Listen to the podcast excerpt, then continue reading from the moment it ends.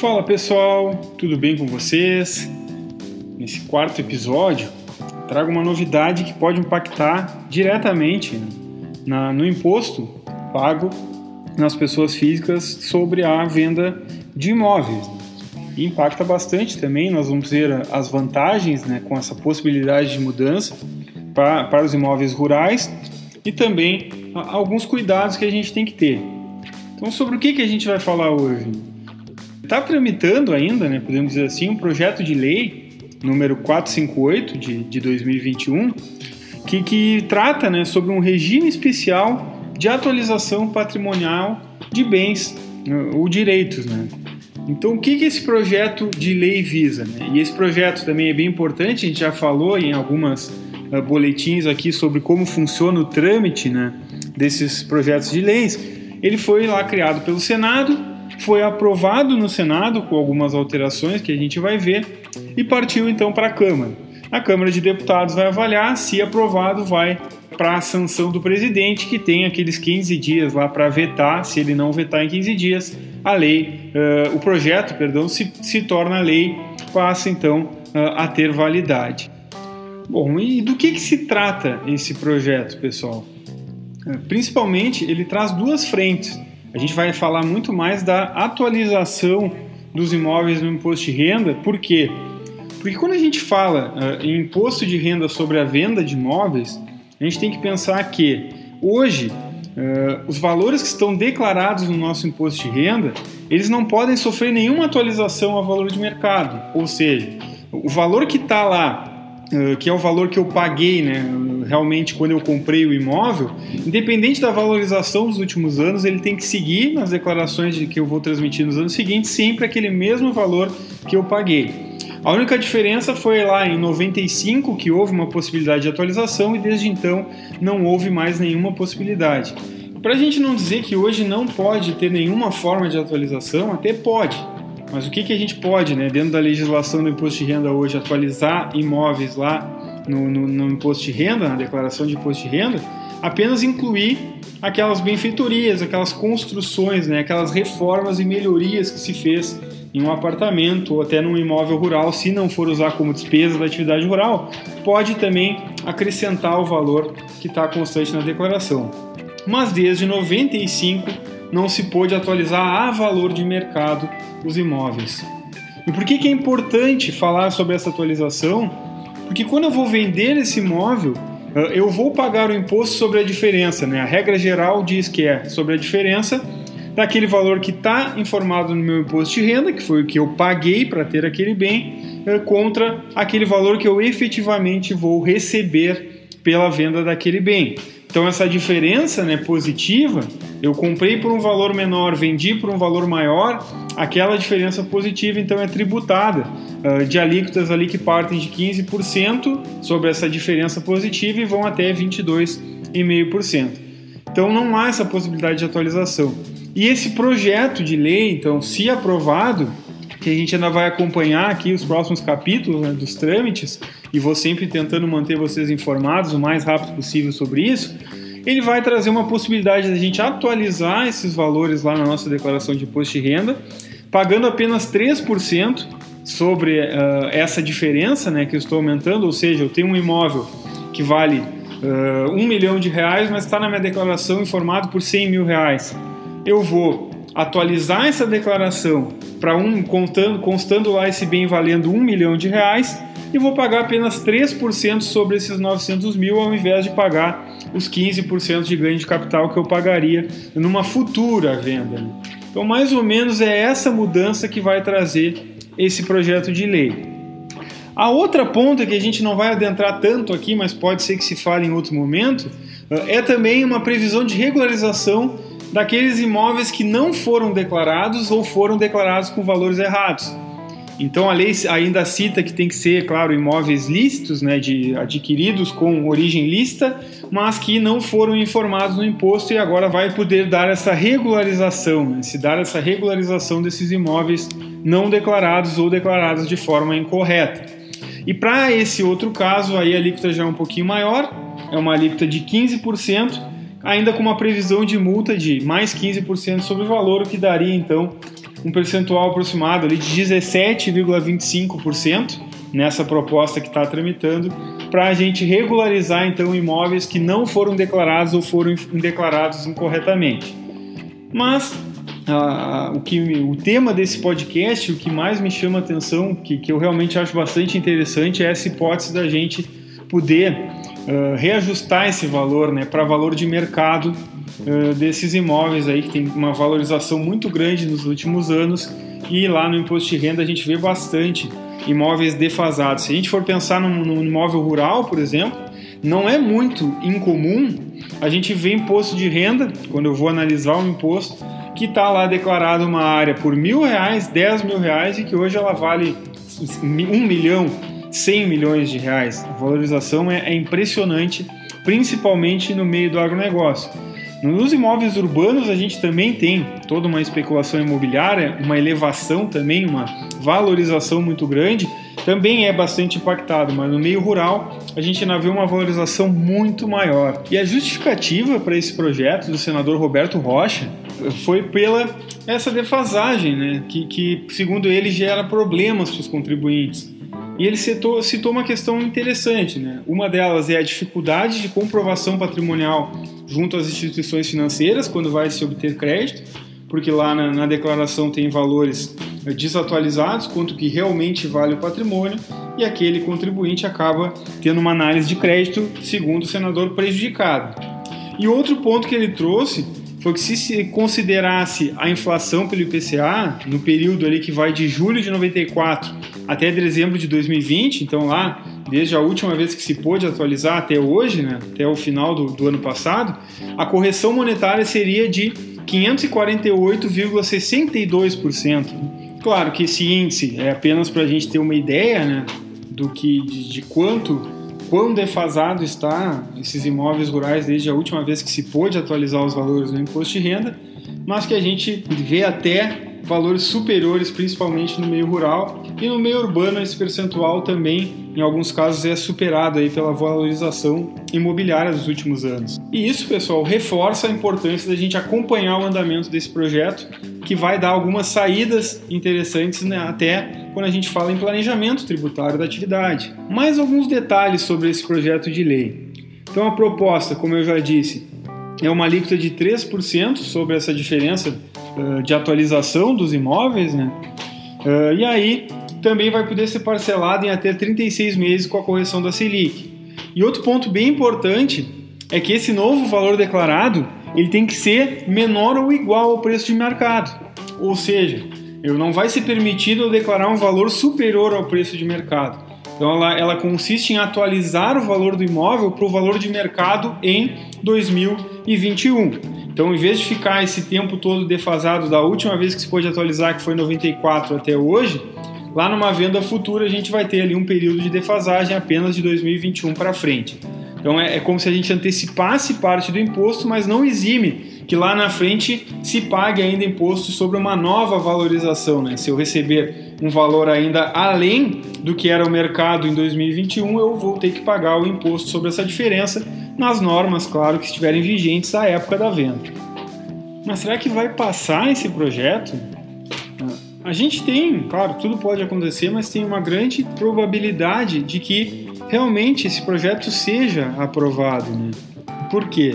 Primeiro, o texto original do, do senador Roberto Rocha ele previa uma alíquota sobre esse ganho de capital, ou seja, sobre essa, essa antecipação do que do imposto a pagar para a valorização do imóvel de 1,5%, 1,5%. Né? E aí, uh, o relator do Senado elevou essa alíquota para 3%, ele dobrou a alíquota. E ainda fez uma ressalva, pessoal, que ele fez esse aumento da alíquota porque teve uma proposta encaminhada pelo Ministério da Economia que, que previa uma alíquota de 4%. Então, ou seja, uh, o, o, governo, né, o Ministério da Economia queria uma alíquota de 4%, uh, uh, o Senado tinha iniciado a proposta com o senador Roberto Rocha a 1,5%, e aí o, o, relator Marcos Rogério, que era o substitutivo no, no momento da, da, votação, ele levou a alíquota para 3%.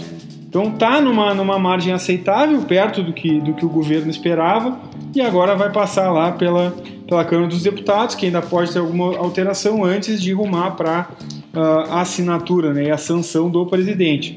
Mas tem indícios ali de que vai uh, tem uma grande chance de ser aprovado esse projeto de regularização. Né? Isso principalmente porque tem um impacto econômico relevante para o Estado nesse momento de pandemia. Então, um estudo feito pela Consultoria de Orçamento, Fiscalização e Controle do Senado estimou que com adesão a essa modalidade prevista nesse projeto, né, haveria um aumento de arrecadação de 945 milhões para 2021 e mais 271 milhões para 2022 e 400 milhões para 2023. Então, e esses dados levaram em consideração apenas a possível atualização dos imóveis a mercado, a valor de mercado, que é o que a gente está falando agora, sem considerar ainda outra parte, né, outra frente do projeto, que é regularizar aqueles imóveis que não se declarou ou se declarou de forma errada, pagando aquela multa lá, de aquele valor de imposto de 15%, mais uma multa de 15% sobre o imposto, que daria 17,25%. Então, sem prever isso, já tem todo esse aumento de receita. Então, há uma grande probabilidade que o presidente vá sancionar essa lei, mas a gente tem que aguardar os trâmites legais. Pesando para uma possível não aprovação, a gente já tem alguns indícios ali na própria votação no Senado. Então, alguns senadores trouxeram um ponto, um contraponto, que o, o Estado estaria, né, o governo estaria renunciando de receitas futuras, porque teria uma, uma, uma venda futura que recolher 15% até 22,5% do valor da diferença. E se está reduzindo essa cobrança para 3%. Então haveria, né, segundo alguns senadores, uma renúncia de receitas futuras por parte do fisco, o que é algo muito importante para agora no momento de pandemia, mas pode ter um reflexo na frente negativo. Então, quanto a isso, eh, o senador, o senador Roberto Rocha, que foi quem propôs né, essa mudança, ele afirmou que não há nenhuma renúncia de forma objetiva, porque esse patrimônio não é totalmente conhecido pelo fisco e também porque esse projeto trata de um regime temporário e especial, ou seja, é um programa de regularização de algo que poderia estar perdido, como aquela parte lá da regularização dos imóveis não declarados, e de uma valorização que vai dar algum retorno para a Receita, que esses imóveis lá para frente podem nem ser vendidos ou até mudar uma legislação. Então não, não seria uma renúncia, segundo o senador Roberto Rocha. E ele ainda foi além dizendo que não está inovando na matéria, porque recentemente aconteceu isso também no caso da repatriação de bens. Então, para quem não sabe, recentemente também teve um projeto que para aqueles uh, bens que se tinha no exterior que não estavam declarados no Brasil, também se conseguiu fazer um projeto especial de um regime temporário, né, com prazo curto, para que esses bens fossem reintegrados no Brasil, declarados e pagados alguns valores de imposto e multas né, sobre aqueles valores não declarados. Também haverá ali 210 dias para se aderir a esse programa após a aprovação, se for aprovado. Então tem algum tempo ainda para a gente ver os desdobramentos né, da prática, principalmente como a Receita vai tratar esses programas. Mas há elementos suficientes, principalmente essa arrecadação em um momento crítico aí do, do governo, que pode nos dar indício ali que vai ser aprovado realmente uh, na Câmara e sancionado pelo presidente essa mudança. E agora, pessoal, para finalizar, sendo aprovado esse projeto, como eu disse no início, eh, principalmente os produtores rurais têm que fazer alguns contrapontos ali importantes para ver se é um bom negócio ou não. Ou seja, ele é uma ótima estratégia, dá uma saída importante para planejamento tributário, como eu já mencionei, mas em alguns casos pode não ser útil para a realidade daquele produtor. Então tem que ser feito um planejamento para ver se realmente aderir a esse programa, se for aprovado, é uma boa saída ou não. E o primeiro ponto para se levar em consideração são as várias hipóteses de isenção para ganho de capital previstas na legislação do imposto de renda atualmente. Então a gente tem alguns tipos de indenização, aqueles bens de pequeno valor, que são valores até 35 mil reais, né, que não teria a, a incidência de, de ganho de capital nessa venda. Mas a gente tem ainda pontos muito importantes para a venda de imóveis, e o principal deles é que se eu tenho um imóvel que eu adquiri até 1969, esse imóvel, independente do valor que eu receber por ele na venda, esse imóvel não terá imposto a pagar. Então isso é algo que tem que sempre saber quando vai se fazer um planejamento. Se eu adquirir esse imóvel antes de 69, não tem por que eu pensar em pagamento de imposto porque ele vai estar isento. Outras situações de isenção. Alienação por um valor igual ou inferior a 440 mil quando ele for único imóvel, seja rural ou urbano. Então, se eu vou vender meu único imóvel por um valor igual ou inferior a 440 mil reais, eu não vou pagar ganho de capital. Então, nesses casos, não tem por que eu aderir ao programa de atualização. Uh, e outro ponto, se eu for tiver, agora falando em imóvel residencial, né, não, não entra rural nessa regra, mas para imóveis residenciais, se eu for pegar o dinheiro que eu recebi pela venda de um imóvel e aplicar na compra de um outro imóvel em um prazo de 180 dias, uh, contado ali da celebração do contrato, eu também não vou pagar ganho de capital. E ainda há a possibilidade de permuta de imóveis, que se eu não receber torna, ou seja, não receber uma diferença em dinheiro, também pode ser isenta do ganho de capital. Então são várias situações ali importantes que a gente tem que considerar. Se eu tenho a intenção de venda de algum imóvel, se ele não se enquadra em uma dessas situações. Se ele se enquadrar, eu vou estar antecipando o pagamento, por mais que seja reduzido ali de uma alíquota de 3%, de algo que futuramente talvez eu nem pagasse. Então esse é o primeiro ponto que a gente tem que ter atenção e colocar dentro do nosso planejamento da venda do imóvel. Fora isso, pessoal, ainda há vários tipos de redução do imposto a pagar quando se fala em ganho de capital. Então são quatro hipóteses de redução. Então a primeira é de uma lei lá de 1988, que é aquela que eu trouxe para vocês, que se o imóvel foi comprado até 1969, ele tem 100% de redução, ou seja, ele é isento de imposto de renda. Se comprou em 1970, aí 95% de redução da base de cálculo, né, ou do ganho que vai incidir o imposto. Se comprou até 71, reduz 90% e assim sucessivamente de 5 em 5 até chegar a 88, então 1988 que tem uma redução de 5% eh, por essa lei. E fora essa lei de 88, pessoal, ainda tem como se, se beneficiar juntamente com ela de mais três dispositivos legais lá de 2005 que é o fator de redução, chamado de FR, fator de redução 1, FR1, e o fator de redução 2, o FR2. Ou seja, quanto mais antigo o imóvel, maior é a redução do imposto que se paga. Então, essas alíquotas diretas que a gente aplica de 15% a 22,5% também tem que ser colocado no papel, porque principalmente essas reduções FR, FR1 e FR2 são cálculos extremamente complexos que tem que colocar até ou dentro do programa da Receita Federal para simular ou fazer o cálculo manualmente junto com o contador ou com o profissional né, que seja especializado nessa área para então ver realmente quanto que está se pagando de imposto. Porque também dependendo do ano do imóvel, mesmo não sendo até 1969, as reduções ainda são tão interessantes que não vale a pena também aderir a esse programa de uh, proposto aí na, nesse projeto de lei que está em trâmite lá agora na Câmara dos Deputados. E ainda, em se tratando de imóveis rurais, tem um outro porém que tem que se pesar na hora da decisão de aderir ou não a esse programa. Claro, reforçando sempre se ele vier a ser aprovado. Que é, para imóveis rurais, a lei do ITR, a 9393, lá de 96, no, no artigo 19, ela trouxe também uma novidade para ganho de capital na venda de imóveis rurais. Então, o que, que essa lei 9393 diz? Que para a venda de imóveis rurais é, que foram adquiridos a partir de 97, não vale mais a regra geral, que é a regra que está, o valor que está lá declarado no imposto de renda, a diferença para o valor que eu efetivamente recebi. E sim, a partir de 97, os imóveis rurais, o que vale é a diferença que está lá no meu ITR. Ou seja, o valor que eu declarei na minha declaração de TR, que valia a minha terra nua, é o que vai valer para fins de, de, apuração do ganho de capital.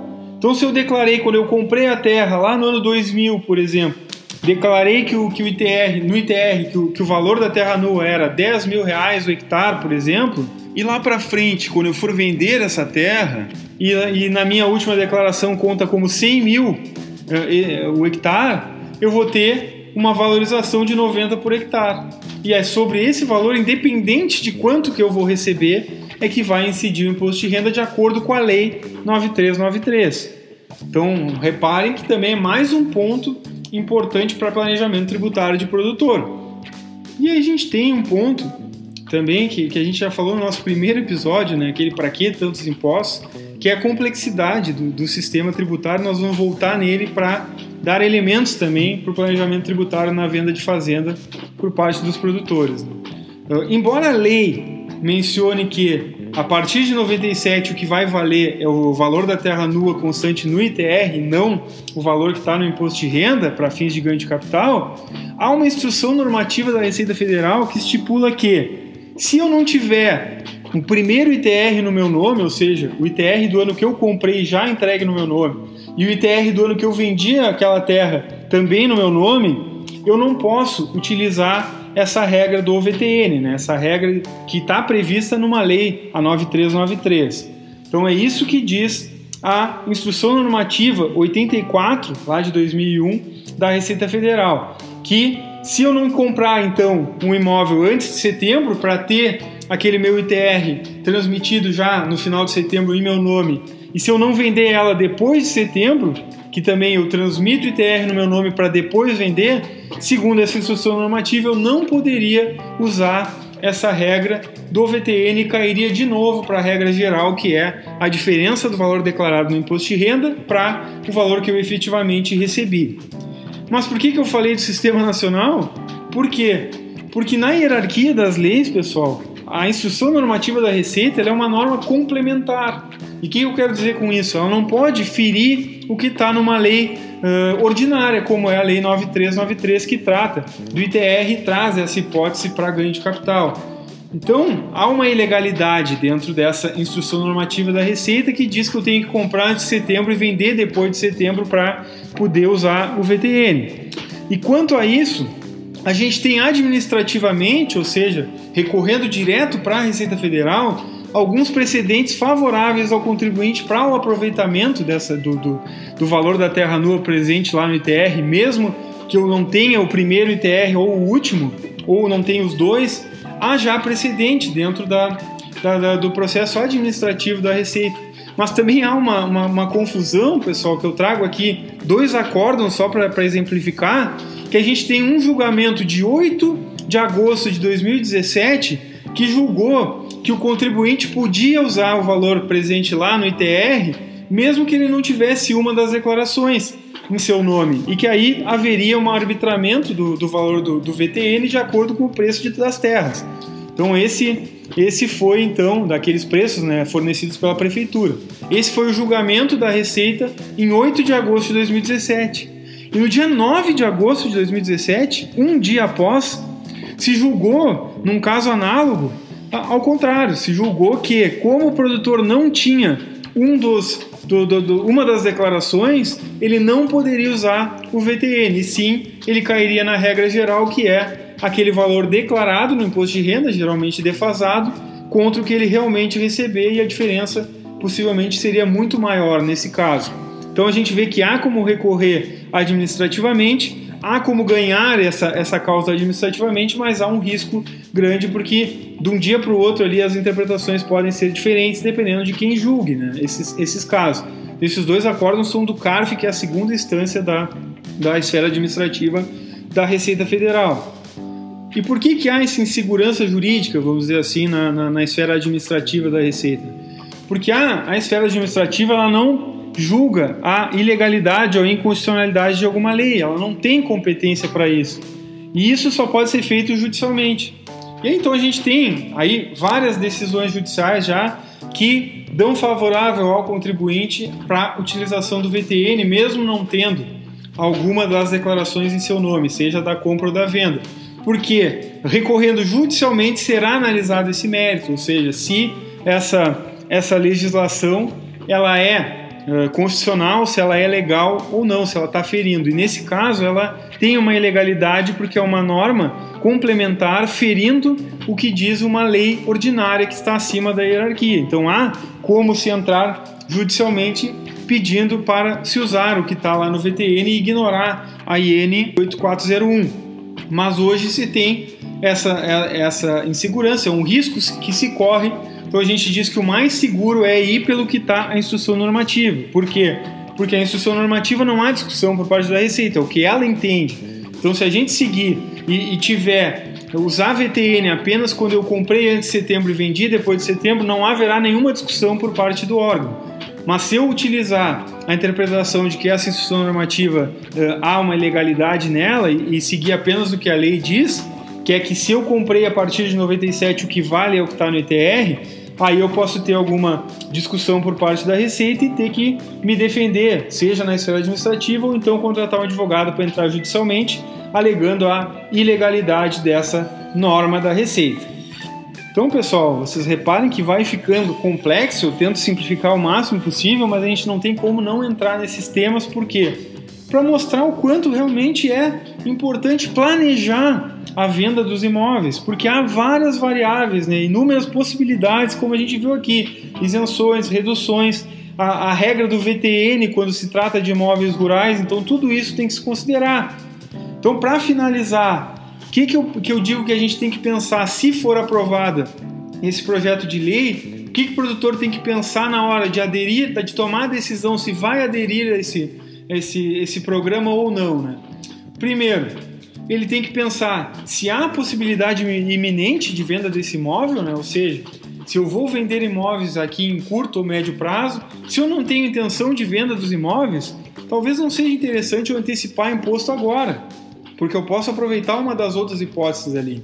Também eu tenho que pensar se é meu único imóvel, se eu vou receber mais do que 400 mil ou não para aproveitar uma isenção, se eu tenho a possibilidade, quando for um imóvel residencial, de comprar um outro imóvel com o dinheiro daquela venda em 180 dias para também não pagar o imposto.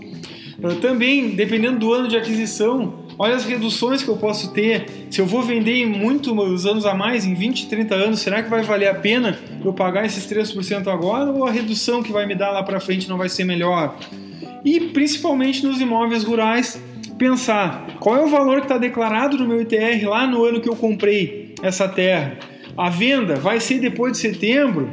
Se não for depois de setembro, eu ainda quero correr o risco de uma possível contestação da receita que eu posso recorrer administrativamente sobre essa forma de recolhimento e ainda posso entrar judicialmente acerca questionando a legalidade da norma. Então tem todas as hipóteses que eu ainda posso pensar quando eu tenho ali um valor declarado no meu ITR, vamos dizer assim, um pouco mais atualizado do que estava lá no meu imposto de renda.